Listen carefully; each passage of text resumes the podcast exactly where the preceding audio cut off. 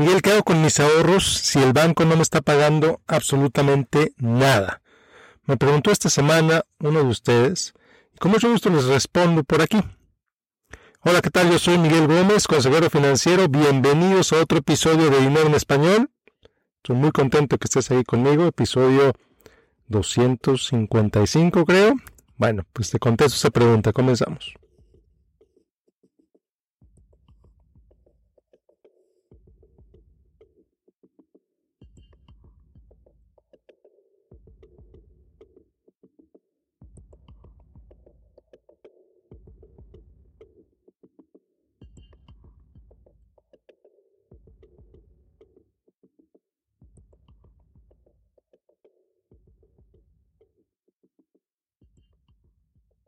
En Estados Unidos estamos en una época de tasas de interés históricamente bajas.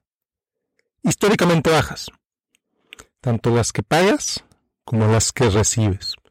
Claro, obviamente hay una excepción, las tarjetas de crédito. No vamos a hablar sobre ellas. Las hipotecas, los créditos automotrices están en mínimos históricos o muy cerca de mínimos históricos. Por otro lado, los bancos están pagando prácticamente nada. Creo que por ahí leí la tasa de interés promedio en los bancos en Estados Unidos en este momento es 0.01%. 0.01%, prácticamente nada. Si te vas a las cuentas de ahorro, las cuentas de ahorro están pagando un poquito más, alrededor del punto 2, el punto 3, por ahí hay alguna que paga el punto 4%. Punto 4% contra 0.01, pues la verdad es que es una maravilla. y bueno, pues esto te lleva a pensar, bueno, ¿y qué hago con el dinero? ¿Qué hago con mis ahorros? ¿Qué hago con mi fondo de emergencia si el banco no me está pagando absolutamente nada por él? Y la verdad es que es una muy buena pregunta. Es una muy buena pregunta. Pero vamos a regresarnos un poquito. ¿Cuál es el propósito de tener dinero líquido? Dinero en una cuenta de ahorro, en una cuenta de banco. El propósito principal es como fondo de emergencia.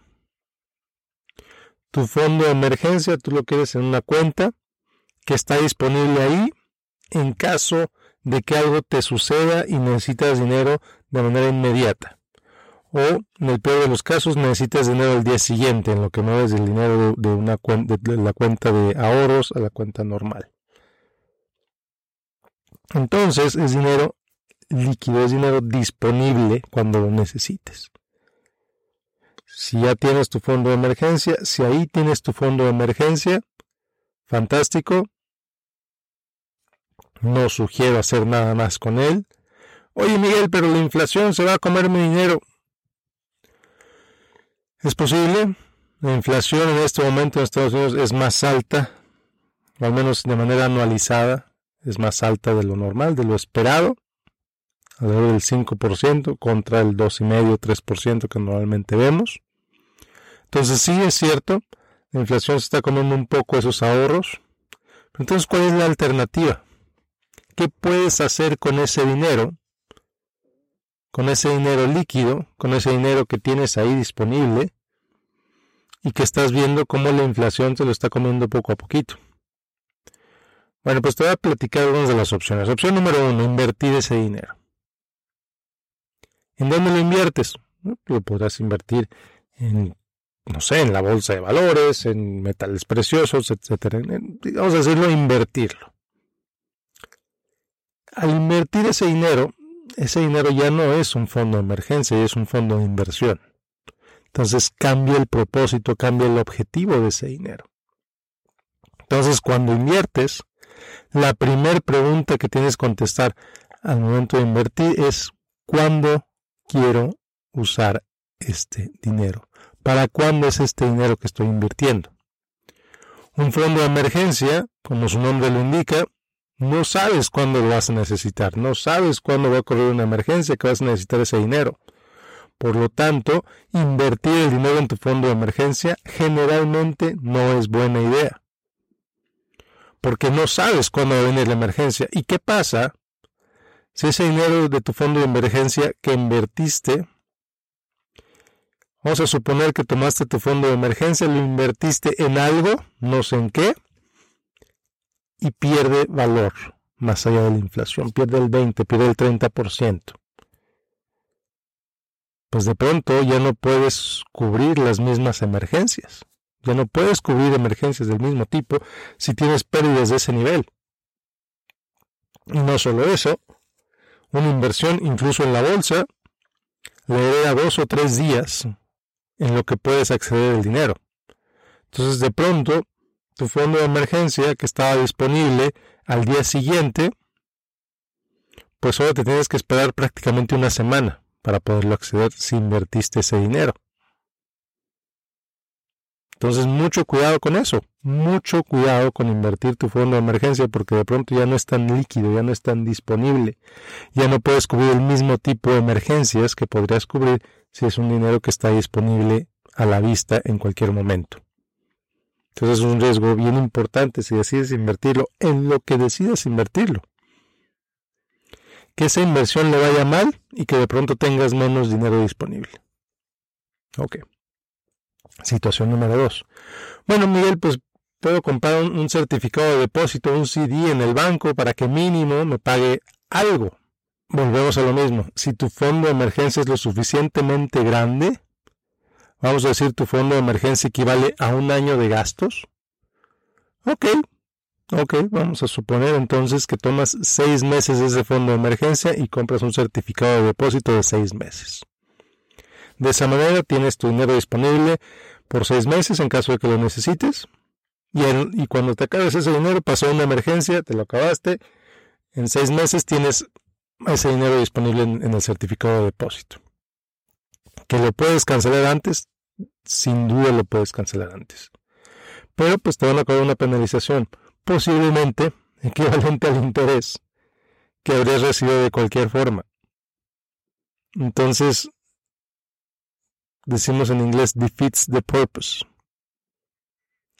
Si lo pones en un CD de seis meses, un certificado de depósito para seis meses, para cancelarlo al mes, pues ¿para qué lo pusiste un certificado de depósito en primer lugar?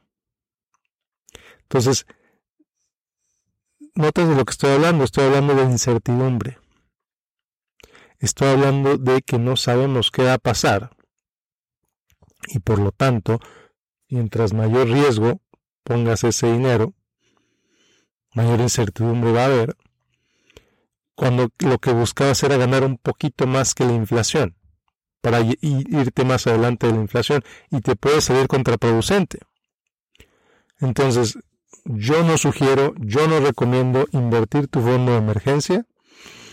Yo no sugiero, yo no recomiendo invertir tu fondo de emergencia en un certificado de depósito a menos que tu fondo de emergencia sea lo suficientemente grande como para que sigas teniendo dinero disponible en caso de que algo suceda. Ahora, bueno, quizá me dices, bueno, Miguel, pero es que este dinero en realidad no es un fondo de emergencia, es un dinero que tengo ahí en un lado para algo que voy a comprar en un año. O es mi dinero de mis vacaciones cuando esto se mejore, a lo mejor a mediados de 2022 o no sé cuándo. Quiero tener mi dinero ahí listo para irme de vacaciones. Pero tampoco quiero que esté ahí perdiendo valor. Bueno, muy bien, fantástico. Pero vamos a poner un poquito las cosas en perspectiva. ¿Cuánto ganarías si pones ese dinero en algún lugar? No sé en cuál. Vamos a decir cuánto podrías ganar. Vamos a decir, de aquí a mediados de 2022 vamos a suponer que gana 5%. Ah, fantástico, si es un fondo de 10 mil dólares, gana 5%, 500 dólares. Fantástico, 500 dólares que te pueden ayudar para ir a algún lugar extra, para comprar más comida en tu viaje, no lo sé. Ok, muy bien. Pero ¿qué pasa si esa inversión baja? ¿Qué pasa si en lugar de ser 10 mil dólares de pronto se convierten en 7? O en 8,500. ¿Cómo va a cambiar tu vacación si tu inversión baja de esa manera? Entonces, otra vez, no es más que una discusión de riesgo. Cuánto ganas si ganas y cuánto pierdes si pierdes. Entonces, solo tú puedes decidir si es buena idea invertir ese dinero o no. Solo tú puedes decidir si estás dispuesto, si estás dispuesta a tomar esos niveles de riesgo por si las cosas salen mal. Y también, por si las cosas salen bien, ¿cuánto podrías ganar? ¿Cuánto podrías no ganar? ¿Cuánto podrías perder? Pero si me dices, oye Miguel, es que tengo este dinero ahí, es para mi retiro, es para mi jubilación, lo tengo en efectivo, no sé qué hacer con él, no sé si es buena idea invertirlo, no invertirlo. Si es dinero para dentro de 20 años o 30 años, definitivamente es buena idea invertirlo. Porque definitivamente si lo dejas en efectivo, si lo dejas en cash, como decimos acá, si lo dejas en, en dinero líquido, definitivamente va a perder valor cada año. Entonces, si es dinero de largo plazo, inviértelo. Y aquí algo que mucha gente no se da cuenta. Este comentario es bien importante. Algo que mucha gente no se da cuenta es que cuando piensan en el retiro, piensan que cuando lleguen a 65 años. A lo mejor tienes 35. Ah, cuando me jubile a los 65 faltan 30 años. Ok.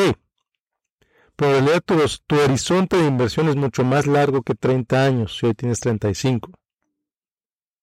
Tu horizonte de inversión es cuando llegues a los 80, por ejemplo. Cuando llegues a los 85 años necesitas tener dinero para ayudarte a mantener tu estilo de vida durante 50 años. Tu horizonte de inversión son 50 años. No es de aquí a que llegues a 65, porque no quiere decir que cuando llegues a 65 vas a vender toda la inversión y vas a ver de qué vives. No. Vas a llegar a los 65, por ejemplo, te vas a jubilar, por ejemplo, suponiendo con este de la jubilación, te vas a jubilar y vas a vivir todavía al menos otros 15 años, 20 años. Y es dinero que estás ahorrando desde hoy, que estás invirtiendo desde hoy. Entonces tu plazo de inversión no es de aquí a que llegues a los 65 o a la edad que quieras jubilarte, no. Es de aquí a, como decimos en México, a que cuelgues los tenis, a que fallezcas. Es un horizonte de inversión mucho más largo de lo que normalmente consideramos, de lo que normalmente pensamos. Entonces, cuando, cuando le introduzco esta idea, cuando le presento esta idea por primera vez a una persona, que estoy hablando uno a uno con ella, la sorpresa en su mirada me dice todo. Me dice que no había pensado en eso antes.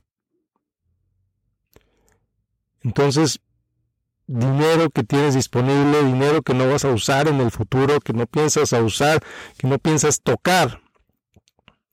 Los próximos 10, 15, 20 años, inviértelo, sin duda alguna.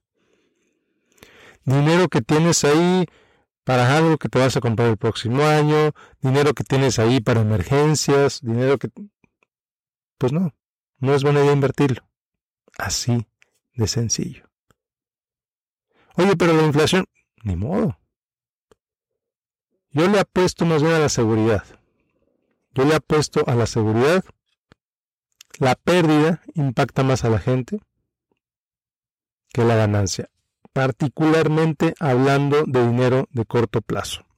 Una amiga muy querida, no sé si ya te conté esta historia antes, una amiga muy querida se le ocurrió invertir el dinero que tenía para su boda lo invirtió y perdió el 30%. Y su boda, pues fue muy bonita y todo lo demás, pero pues para ella gastó el 30% menos de lo que originalmente pensaba gastar. Porque él perdió el 30% de su valor. Su boda estaba a unos meses. Invirtió ese dinero y perdió. No pudo hacer la misma boda, no pudo hacer los mismos gastos, las mismas decoraciones quizá, no sé el detalle, pero eso me lo ha contado, que perdió el 30% del dinero de su boda porque se le ocurrió invertirlo unos meses antes del evento. Que no te pase a ti. Que no te pase a ti. Mucho cuidado con esa avaricia extrema, sobre todo cuando se trata de dinero de corto plazo, dinero que vas a necesitar pronto. Y bueno, pues era todo lo que te quería platicar hoy mucho cuidado con lo que haces con tu dinero de corto plazo, con tu fondo de emergencia, con el dinero que vas a necesitar pronto. Decide bien y que tengas un excelente día. Nos vemos en el próximo episodio. Yo soy Miguel Gómez, consejero financiero. Que tengas un excelente, excelente día. Como siempre te invito a que te inscribas en miguelgomez.link diagonal correo. Que te vaya muy bien. Hasta la próxima.